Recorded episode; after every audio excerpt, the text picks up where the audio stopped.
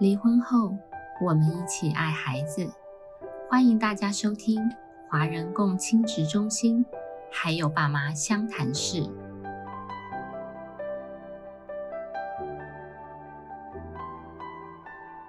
大家好，我是今天的主持人黄心理师啊。我们今天还是一样邀请到我们的老朋友凯丽老师。那凯老师，我们先打个招呼吧。大家好，我是凯丽。好，今天我们要来谈的主题呢，就是重组家庭的挑战。这其实，在实务界里面，我们也常常看到这个议题哦。呃，就是对于重组家庭，的确是一个不容易的事情。那我们借由也是最新很流行的，呃，之前我们有推荐过的，呃，《离婚律师》这个韩剧里面的第十一集跟第十二集的剧情，我们来讨论这个主题。那呃，不知道大家有没有看过了这个呃离婚律师呢？就是简单的，我们就不透露太多。就是说，这个小男孩季英在这个继亲家庭。之后啊的一些生活，然后有他辛苦的地方，然后也有父母亲不容易的地方。那我们先请凯丽老师来跟我们分享一下，就是说，呃，这个基因在这个爸爸的再婚家庭里里面不快乐，然后甚至来请他的舅舅来打一个呃停止侵侵权这个诉讼，然后所以。呃，可见基因在这个寄性家庭里面不太快乐。那想就是问一下凯丽老师，就什么样的因素会让这个呃基因需要用这样子的这个诉讼的程序来呃停止侵权？啊，我要先说，我们一般对继母后妈这个女性，我们大部分的联想都是负面的，或者是。恶毒的继母，那我们都是受到童话故事的影响。那我要先说，实际上有很多很棒的继父继母，home 他们做的非常的好。所以今天我们主要是从韩剧《离婚律师》，然后季英这个孩子他在这样的一个爸爸再婚以后，这个家庭环境里面，那他受到哪些影响？第一个。我想要说的是，这个孩子在这个家没有归属感，找不到他自己的角色跟位置。那怎么说呢？大家如果看过这个剧，那孩子说坐在司机的车上，特别他喜欢塞车，他就可以停在这个车上比较久，那是他最自在的空间。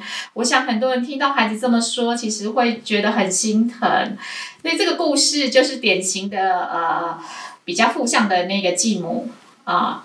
然后呃，就是家庭就是一个压力，回家就是一个压力。对对，反正车上的空间他是觉得比较自在的，包括呃这个司机也是他一个很重要的一个依附的他人。我剧中都说呃司机比起他生父跟季英相处的时间还久，我相信也比起这个爸爸更了解季英这个孩子。所以这个没有归属感，我觉得来自于其实继母对于继英的对待方式，我觉得是呃比较不恰当的。然后这个爸爸也很忙碌于工作，他把孩子的管教都交给继母。那爸爸跟继母也生了一个妹妹，所以呃我们看到很多在这样家庭的孩子，他会觉得爸爸跟继母还有妹妹，他们才是一家人，自己找不到一个位置。好，然后甚至继母不愿意继英跟呃生母的哥哥，就是舅舅有一个固定的会面，等于也要切断他跟呃。呃，妈妈这一方的原生家庭的关系，那后来基因出现了呃暴饮暴食、吃了又吐的一个状况。那司机去告知继母说这样的状况的时候，司机反而被解雇。那所以对基因来说，他又失去了这个我刚说很重要的依附他人，他连那个在车上跟这个他很熟悉的司机的一个相处的时间跟空间都失去了。所以我觉得基因其实没有归属感，就像一个无根的孩子。然后当舅舅说我会去找一个让你自在的地方、自在的人，在剧情里面，舅舅就成为了基因这个孩子的一个希望。然后。剧情里面，他也让孩子知道说，即使我呃停止侵权，没有胜诉的话，那我永远会上诉。所以我觉得他让孩子觉得说，在这个世界上还是有一个人是这么的在意他，然后愿意保护他。到最后，其实我们看到很不好的状况是，孩子出现了一个忧郁的状态，然后再来是这个孩子在这个家没有感受到爱跟关怀。我们在剧情里面看到，爸爸律师主张说：“哎，我们这边经济能力没有问题，没有必要停止侵权。”那舅舅就提出来说：“爱跟安定才是这个孩子要的。”所以季英其实会出现到忧郁跟呃暴饮暴食的一个状况，我觉得是整个家庭环境的一个影响跟呃主要照顾者的这个关系。嗯，所以我想这个重组家庭，呃，如果不是像韩剧演的这么样的，我觉得是比较呃，他跟呃生父跟继母的一个梳理的情况，就是爸爸忙，然后继母可能有一些呃心机嘛，哈，所以他也没办法就是融入在基因的身上，投注心力在基因的身上。但是回到现实里面，其实一般的重组家庭本来就是不容易的一件事情。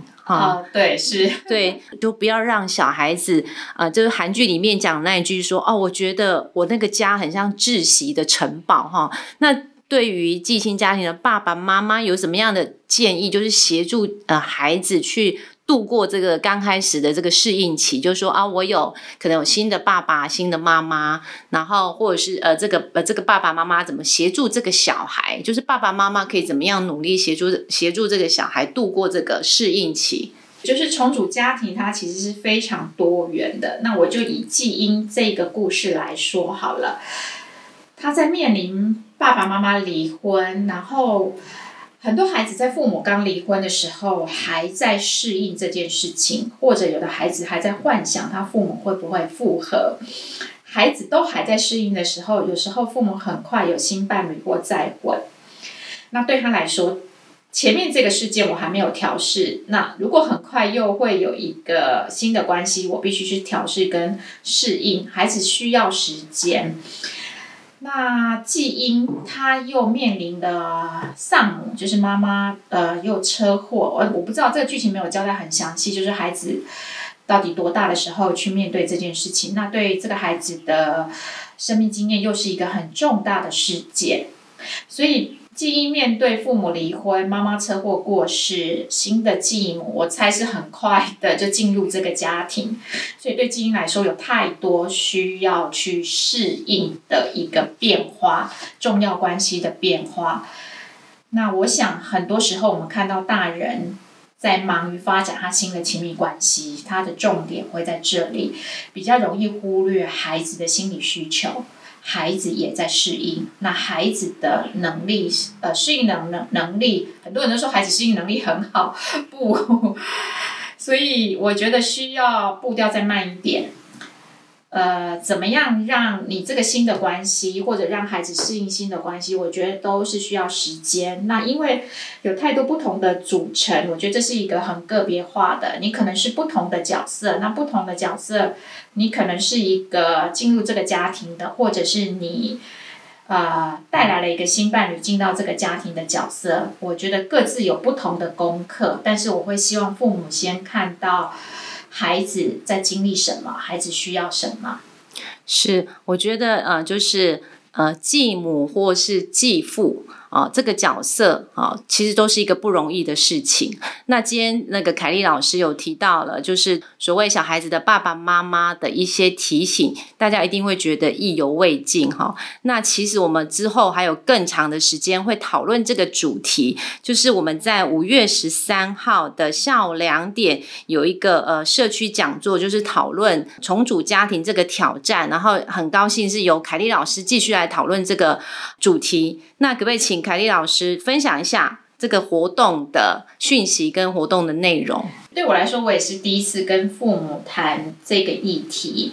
我自己在呃一有写过两三篇文章去谈这个议题，不过我借由的是电影跟戏剧来谈重组家庭里面。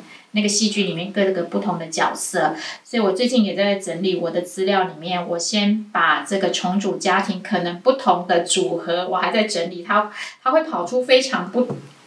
非常多元的类型，譬如说初婚者加离婚者带着孩子，或者初婚者跟离婚者没有带着孩子。我觉得哦，这个组合是非常的多元。但我会谈的核心概念是，不管这是怎么样的组成，我们如何让孩子拥有更多的爱。那为什么要谈这个议题？是我我们在实物现场常常会看到说，哎，父母离婚了，他们也许在这个离婚的过程是由我们协助处理平和落幕，哎，可是两年三年以后，他们的冲突又在起。哎，我们就很好奇，又发生了什么事情？那可能有一方有新伴侣，男朋友、女朋友，或者是呃再婚了，他们就要来法院提改定亲权、缩减会面、呃缩减抚养费。我我不是说再婚一定会引起这样的状态啦，但是呃，我们希望就是给呃这样子重组的家庭的父母有一些心理预备，当你要进到这样的家庭的时候。你先能够去思考，我可能会面对的挑战是什么？那或者是有一些基本的概念，就是说，哎，即使我们进到这样的重组家庭，孩子跟生父生母的关系也不可能是切断的。那怎么样让我们一起让孩子拥有呃，其实更多大人的爱？我觉得这是所有父母都需要努力的。所以我会去谈不同角色，那特别是孩子的心理需求会是什么？那大家多了解，就是当我们自己大人在发展新的亲密关系的时候，我们又可以做些什么？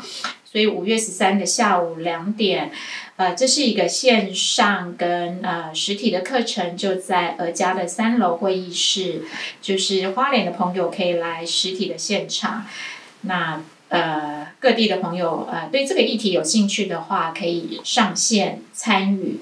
那其实我想面临这样议题的其实是蛮多的。我看统计资料，有百呃我们的新婚对数里面会有百分之三十是第二次婚姻，就是再婚，所以我们有百分之三十的再婚率这样。